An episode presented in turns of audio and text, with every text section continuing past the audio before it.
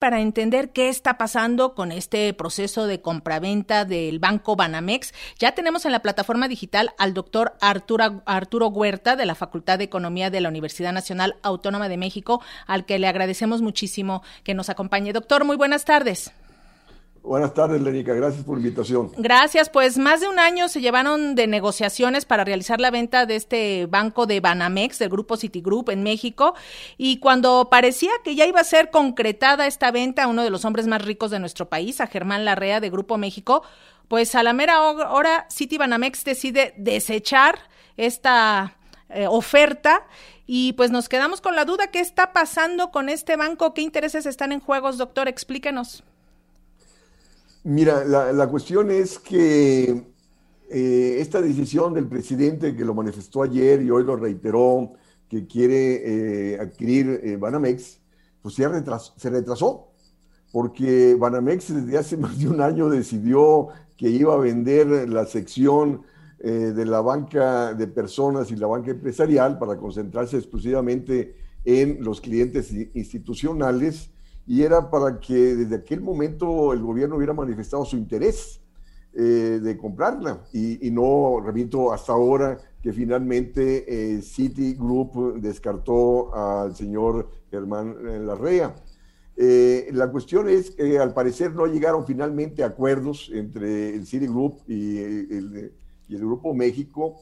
Este pedía más garantías que no se han especificado eh, y luego hay que tomar en cuenta también de que las acciones del Grupo México cayeron ante este decreto con respecto a Ferrosur y se creó una incertidumbre que de ahí que el comunicado que hoy eh, en la mañana este, manifestó el, el Citigroup diciendo de que ya no va a ser una venta directa, sino va a ser a través de una oferta pública inicial de venta de acciones que no se ha especificado si va a ser en la Bolsa Mexicana de Valores o en la Bolsa de Nueva York, donde ellos tienen su sede. Eh, eh, y eso pues, va a diversificar. O sea, ¿quién va a tener el control de, este banco de Banamex? Pues el que compre más acciones, que puede ser capital internacional o capital nacional. Entonces, de ahí que eh, lo que dijo el presidente de la República el día de hoy, yo estoy de acuerdo que tienen que hablar ya en forma directa con Citigroup eh, manifestando el gobierno su interés en adquirirlo, porque un banco de estas dimensiones pues debe estar, desde mi perspectiva, repito, controlado por el gobierno, porque el sector bancario es muy importante para el desarrollo económico y resulta que la banca que tenemos en nuestro país gana lo que quiere y es disfuncional el crecimiento económico. Sí, doctor. En ese, en ese sentido, eh, hasta qué punto la decisión efectivamente que se dio a conocer apenas hace unas horas del gobierno mexicano de levantar la mano para participar en la compra de, de Banamex, pues le hizo dudar a Citigroup. Eh, ¿Le conviene más a Citigroup que esté el gobierno mexicano ahí metido en Banamex que un particular? Mira, eh, el sector financiero no quiere que los gobiernos participen en el sector bancario, ¿no?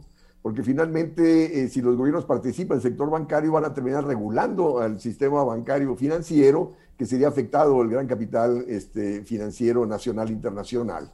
Entonces, de ahí que ellos dicen, no, vamos a la bolsa. Y lógico, y el que tenga más dinero va a comprar las acciones. Entonces, de ahí que el gobierno mexicano debe ser firme en torno a, manifestar su interés en que quiere que, que este banco, este Banamex, sea del gobierno Ahora, la cuestión es que en el, comunicado que se lo he publicado hoy en la mañana, se señala que esta oferta pública inicial será el 2025, pero ahí en 2025 ya tendremos otro gobierno y tú vas a saber lo que el próximo gobierno vaya a pensar al respecto. Entonces, de ahí, repito, que la Secretaría de Hacienda, o sea, el gobierno actual, debe de manifestar su, propósito eh, y su interés de eh, comprar dicha banca porque necesitamos una banca que sea funcional al crecimiento económico. Eh, porque, repito, la banca no te está impulsando el sector agrícola, no te está impulsando el sector industrial, especula, te otorga altos créditos al consumo, a los estados y municipios, pero no al sector productivo. Entonces, de ahí que eh, este banco, repito, desde mi perspectiva, debe ser controlado por el gobierno. Y además, eh, el gobierno debe legislar para tener una banca funcional al, crecimiento económico, por repito, porque la banca gana lo que quiere y la economía no crece, justo por las altas tasas de interés y las altas comisiones que la banca cobra. Sí, efectivamente, la banca en México, porque ya no podemos hablar ni de banca mexicana, es pura ganancia a través de comisiones y cobro a los usuarios, ¿no? Efectivamente. Este, y la cuestión es de que esas altas tasas de interés actual están descapitalizando a los deudores. O sea, tienen que pagar ese alto costo de la deuda a costa de disminuir con su inversión y de ahí que la economía mexicana no crece. Y las ganancias de esta banca las remiten a su matriz de origen hay una remisión de utilidades que complica el problema del sector externo. Entonces, todo eso debe estar regulado. Eh, doctor, el hecho de que ahora esta operación será a través de una oferta pública, a través de la Bolsa de Valores, que como bien dice usted, no sabemos si es la de México o la de Nueva York, ¿cómo cambia las cosas? Sobre todo hablando del pago de impuestos. Eh, efectivamente, como ya no va a ser una, una, venta directa, eh, la cuestión es que sí, eh, los propietarios van a tener que manifestar eh, dentro de sus balances estos nuevos activos y van a tener que pagar impuestos con respecto a sus nuevos activos, que serán este, los eh, de, de, Banamex. ¿no? Entonces es una jugada de alguna manera de, grupo Citigroup con viendo el, el, presidente ya estaba haciendo cuentas de todos los impuestos que se iban a pagar con esta transacción. Efectivamente, pero y la cuestión es de nuevo, eh, ¿qué, va a pasar si eh, la mayor parte de los que van a comprar las acciones eh, son de Estados Unidos? Pues no vas a poder grabarlos a ellos, porque ellos no declaran sus impuestos en México, serán grabados en dado caso en Estados Unidos, pero no acá. Eh, efectivamente, muy buena pregunta. Oiga, doctor, y por otra parte, si México, bueno, el gobierno de México entra a la compra de Banamex eh, y se da, que es algo hipotético por lo que usted nos está explicando, eh, ¿cómo cambiaría el escenario financiero nacional y sobre todo ahora que también estamos impulsando el Banco del Bienestar, por ejemplo?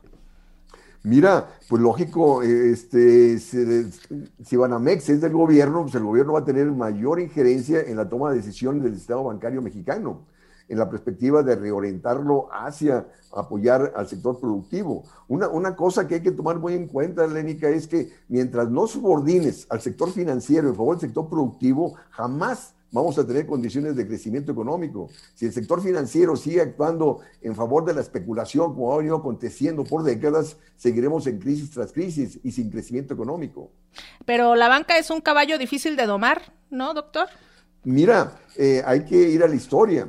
Eh, en el caso de Estados Unidos, eh, en la crisis de 1929-33 del, siglo pasado, lo que hizo Roosevelt cuando ganó, cuando pasó a ser presidente en el 33, fue subordinar lo financiero en favor de lo productivo. Y eso permitió salir de la crisis y retomar las condiciones de crecimiento.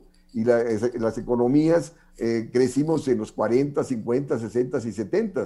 Y a partir de los 80 se permitió de nuevo que la banca nacional e internacional haga lo que quiera y de ahí que estamos en crisis económica recurrente sin crecimiento económico en, este, nuestros países. El crecimiento se fue a China, se fue a Asia, a la India.